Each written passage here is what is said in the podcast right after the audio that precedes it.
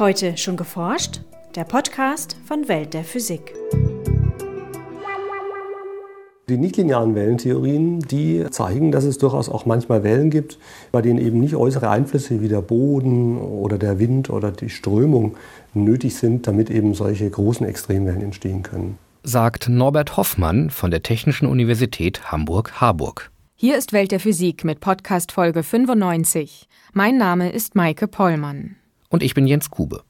Sogenannte Freakwaves oder Monsterwellen überragen die umgebenden Wellen um ein Vielfaches. Bis zu 35 Meter hoch können sie sich auftürmen.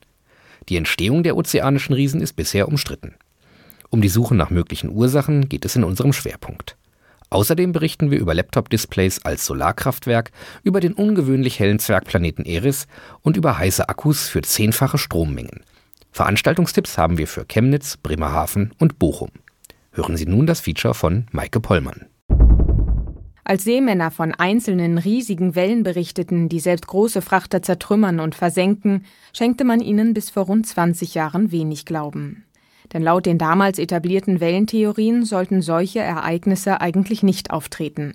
1995 registrierten Messgeräte an einer Gasplattform vor der norwegischen Küste dann eine 26 Meter hohe Welle, während die benachbarten Wellen nur rund 11 Meter maßen. Der erste unzweifelhafte Beleg für Riesenwellen. Wissenschaftlich gesprochen hat man so eine etwas grobe Definition dafür, dass nämlich ähm, die Wellenhöhe, das ist also der Abstand vom Wellental zum Wellenberg, dass diese Höhe mehr als etwa zweimal die durchschnittliche Höhe der höchsten Wellen betragen muss. Das sind dann Monsterwellen oder Freak Waves oder Rogue Waves, da gibt es eine ganze Reihe von Begriffen. Weiß Norbert Hoffmann von der Technischen Universität Hamburg-Harburg. Inzwischen bestätigen unter anderem auch Satellitenaufnahmen, dass diese extremen Wellen überraschend häufig auftreten. Während vom Wind aufgepeitschte Meereswellen kaum höher werden als 15 Meter, können sich Riesenwellen bis zu 35 Meter hoch auftürmen. Augenzeugenberichte fallen dabei keineswegs immer gleich aus. Von mindestens vier verschiedenen Typen ist die Rede. Dann geht es los mit Begriffen wie Kavenzmann. Da sprechen die Leute von sehr starken, großen Einzelwellen, die auftreten. Von drei Schwestern. Das sind dann Wellengruppen, die hintereinander auftreten mit sehr großen Wellenamplituden. Weißen Wänden. Manche Kapitäne sagen, sie hatten den Eindruck, sie fahren sozusagen auf einen Cliff zu plötzlich. Und teilweise auch von Löchern in der Meeresoberfläche. Über die Ursache von solchen Riesenwellen wird nach wie vor nur spekuliert. Aufgrund der unterschiedlichen Erscheinungsformen liegt es aber nahe, dass bei ihrer Entstehung verschiedene physikalische Mechanismen am Werk sind. Wissenschaftler diskutieren dabei zwei grundlegend verschiedene Ansätze. Zum einen die lineare Überlagerung von Wellen. Da gibt es eine ganze Reihe von Möglichkeiten, wie das auf dem Ozean tatsächlich passieren kann. Zum Beispiel, wenn eben große Strömungen vorliegen, wie im Agulhas-Strom vor Afrika oder auch im Kuroshio vor Japan. Oder wenn die Bodentopografie in Küstennähe ganz einfach dann dazu führt, dass sich die Wellen dann eben fokussieren und dann überlagern. Diese linearen Überlegungen, die erklären aber nicht so richtig gut, warum solche extrem großen Wellen dann tatsächlich auch weit draußen auf offener See hin und wieder auftreten, sozusagen aus dem Nichts heraus. Hier können nichtlineare Wellentheorien weiterhelfen.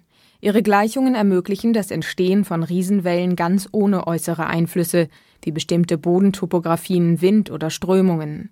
Allein aus der inneren Dynamik der Wellen heraus türmen sie sich plötzlich auf. In dem Feld sind bereits seit so mehreren Jahrzehnten solche einzeln auftretenden Wellen bekannt. Allerdings gibt es immer noch große Dispute darüber, welche Typen von diesen Lösungsformen dann tatsächlich jetzt zu welchen Monsterwellen dazugehören und was jetzt dann das einzelne Phänomen beschreibt oder nicht tatsächlich. Besitzen die Wellen vorrangig eine dominante Wellenperiode, lassen sie sich beispielsweise durch die nichtlineare Schrödinger-Gleichung beschreiben, eine Wellengleichung, die man vor allem aus der Quantenmechanik kennt. Angewendet auf Wasserwellen gibt sie die zeitliche und räumliche Entwicklung der Wellenoberfläche wieder.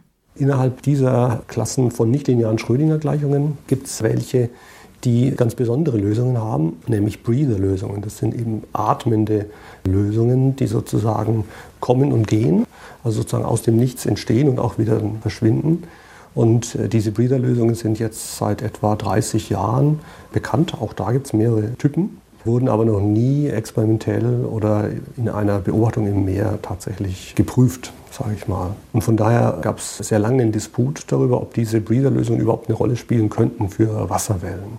Norbert Hoffmann und seine Kollegen haben versucht, eine dieser Breezer-Lösungen in einem rund 20 Meter langen Wellenkanal zu realisieren. Am Ende des Beckens befindet sich eine hydraulisch angesteuerte Wellenklappe, eine Art Paddel, das zunächst periodische Wellen erzeugt.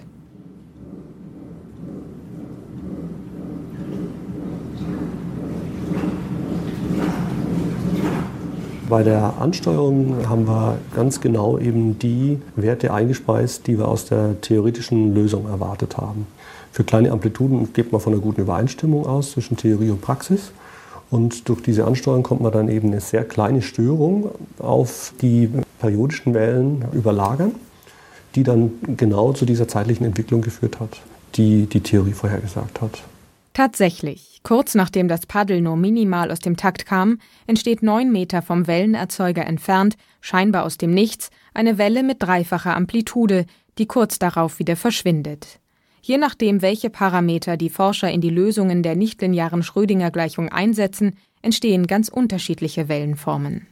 Die extreme Form, die wir jetzt hier ähm, uns angesehen haben, in erster Linie läuft mehr oder weniger auf eine sehr große Einzelwelle raus. Wenn der zugrunde liegende Seegang nicht dermaßen steil ist, wie hier betrachtet, dann werden diese Einzelwellen aber breiter und es wird äh, statt einer Einzelwelle eher ein Paket von mehreren Einzelwellen auftreten. Das hört sich natürlich sehr verdächtig nach den drei Schwestern an. Unter bestimmten Voraussetzungen kann an der Stelle der größten Wellenbewegung statt einem Wellenberg auch ein Wellental entstehen. Diese Erscheinungsform vermittelt Seefahrern womöglich den Eindruck eines Loches im Ozean. Außerdem sollten die riesigen Einzelwellen brechen, was wiederum an weiße Wände erinnern könnte. Ist es eine Hypothese, die geprüft werden muss, ob nicht hinter all diesen vielen Phänomenen, diesen drei, vier Phänomenen, die eben berichtet werden, vielleicht sogar tatsächlich ein dynamischer Kern sich verbirgt, nämlich diese Biederlösungen der nichtlinearen Schrödinger-Gleichung. Genau das wollen Norbert Hoffmann und seine Kollegen in Zukunft weiter erforschen. Von den Modellgleichungen ausgehend müssen nun verschiedene reale Effekte einbezogen werden. So ist der natürliche Seegang beispielsweise nicht schön periodisch wie im Wellenbecken, sondern vielmehr chaotisch. Mit ihrem Ansatz hoffen die Forscher eines Tages grundlegende Fragen beantworten zu können, etwa unter welchen Parametern und in welchen Seegebieten Riesenwellen auftreten oder was die Auslöser sind. Auch Wellenprognosen wären denkbar. Die Lösungen zeigen, dass die Wellen nicht innerhalb sozusagen von einer ganz, ganz kurzen Zeit, so einer halben Wellenperiode etc. entstehen und dass da durchaus einige Wellenperioden Vorlaufzeit vorliegen. Man könnte also sich durchaus vorstellen, dass mit Messtechnik an Bord dann eben tatsächlich das Nahen einer solchen Welle im Minutenbereich vorhergesagt werden könnte. Und dann liest sich natürlich Maßnahmen ableiten, um das Schiff zum Beispiel zu stabilisieren. Mit dem Wissen ließen sich allerdings nicht nur Frühwarnsysteme für Schiffe, sondern beispielsweise auch für Offshore-Einrichtungen wie Wellen- und Windenergieanlagen entwickeln. Bis dahin bleibt Ingenieuren und Seefahrern wohl nichts anderes übrig, als Gebiete zu meiden, in denen Riesenwellen gehäuft auftreten. In Laptops oder Smartphones schluckt die Bildschirmbeleuchtung bis zu 90 Prozent der Akkuleistung. Ohne die Helligkeit des Monitors zu verringern, könnte aus diesem Licht wieder elektrischer Strom gewonnen und so die Laufzeit der mobilen Geräte verlängert werden. Die Grundlage dazu legten Wissenschaftler nun mit einer neuen Klasse von Polarisationsfiltern, die zugleich als Solarzelle fungierten. Einen ersten Prototypen für ein solches Displaykraftwerk präsentierten sie in der Fachzeitschrift Advanced Materials. In Flüssigkristallbildschirmen geht bis zu 75 Prozent der Lichtenergie in den integrierten, aber für die Anzeige von Videos, Bildern und Texten notwendigen Polarisationsfiltern verloren. Genau aus diesem Anteil des Lichts konnten die Forscher Strom gewinnen. Dazu entwickelten sie aus einem lichtaktiven organischen Material eine dünne Folie, die gleich zwei Aufgaben erfüllt. Zum einen filtert sie die Hintergrundbeleuchtung entsprechend der Ausrichtung der Lichtwellen, zum anderen arbeitet sie als Solarzelle. Der erste Prototyp wandelt nicht nur das Hintergrundlicht eines Monitors in Strom um, sondern auch von vorne einstrahlendes Licht aus der Umgebung. Mit knapp 2 mA pro Quadratzentimeter Bildschirmfläche ist die Ausbeute allerdings noch sehr gering. Die Laufzeit von Laptop und Smartphones ließe sich dank eines solchen Displaykraftwerks nur um wenige Minuten verlängern. Effizientere lichtaktive Materialien sollen den Stromertrag in Zukunft aber erhöhen. Der Zwergplanet Eris ist derzeit rund 100 Mal weiter von der Erde entfernt als die Erde von der Sonne. Seinen Durchmesser zu bestimmen ist deshalb keine einfache Aufgabe, und so war bisher umstritten, ob er kleiner oder größer ist als sein Nachbar Pluto. Im November 2010 lief Eris von der Erde aus betrachtet vor einem Stern entlang, was Astronomen mit zahlreichen Teleskopen verfolgten. Anhand dieser Daten konnte ein Forscherteam nun Größe und Reflexionsverhalten des Zwergplaneten so genau wie nie zuvor bestimmen. Demnach besitzt Eris eine kugelförmige Gestalt mit einem Radius von 1163 Kilometern. Die Unsicherheit bei ihrer Messung läge bei nur sechs Kilometern, berichten die Wissenschaftler, während sie bei früheren Messungen noch mehr als 100 Kilometer betrug. Plutos Radius schätzen Astronomen dagegen auf rund 1150 bis 1200 Kilometer. Seine Atmosphäre verhindert, die Oberfläche genau zu vermessen. Die beiden Zwergplaneten sind also ähnlich groß, wenn auch unklar bleibt, welcher der beiden Zwergplaneten nun der größere ist. Da die Oberfläche von Eris das einfallende Sonnenlicht sehr stark reflektiert, erschien er zuerst deutlich größer als Pluto. Verantwortlich für dieses Phänomen könnte laut den Forschern eine kollabierte Atmosphäre aus Stickstoff, Methan und Argon sein. Diese Gase kondensierten in der Kälte, die in den weit von der Sonne entfernten Regionen herrscht, und bildeten eine stark reflektierende Oberfläche auf Eris. Nähert sich der Himmelskörper auf seiner stark exzentrischen Bahn wieder der Sonne, könnte diese Eisdecke womöglich erneut verdampfen und eine Atmosphäre bilden, spekulieren die Forscher. Bis dahin wird allerdings noch viel Zeit vergehen, denn für einen Umlauf um die Sonne braucht der Zwergplanet 560 Jahre.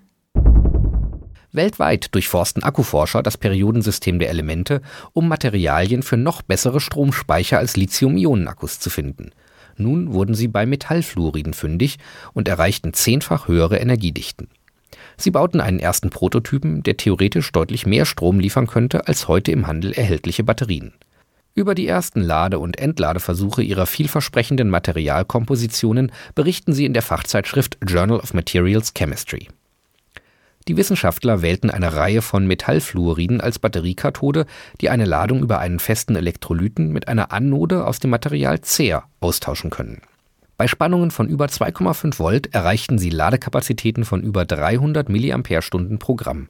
Das ist bereits deutlich mehr als bei heute verfügbaren Lithium-Ionen-Akkus.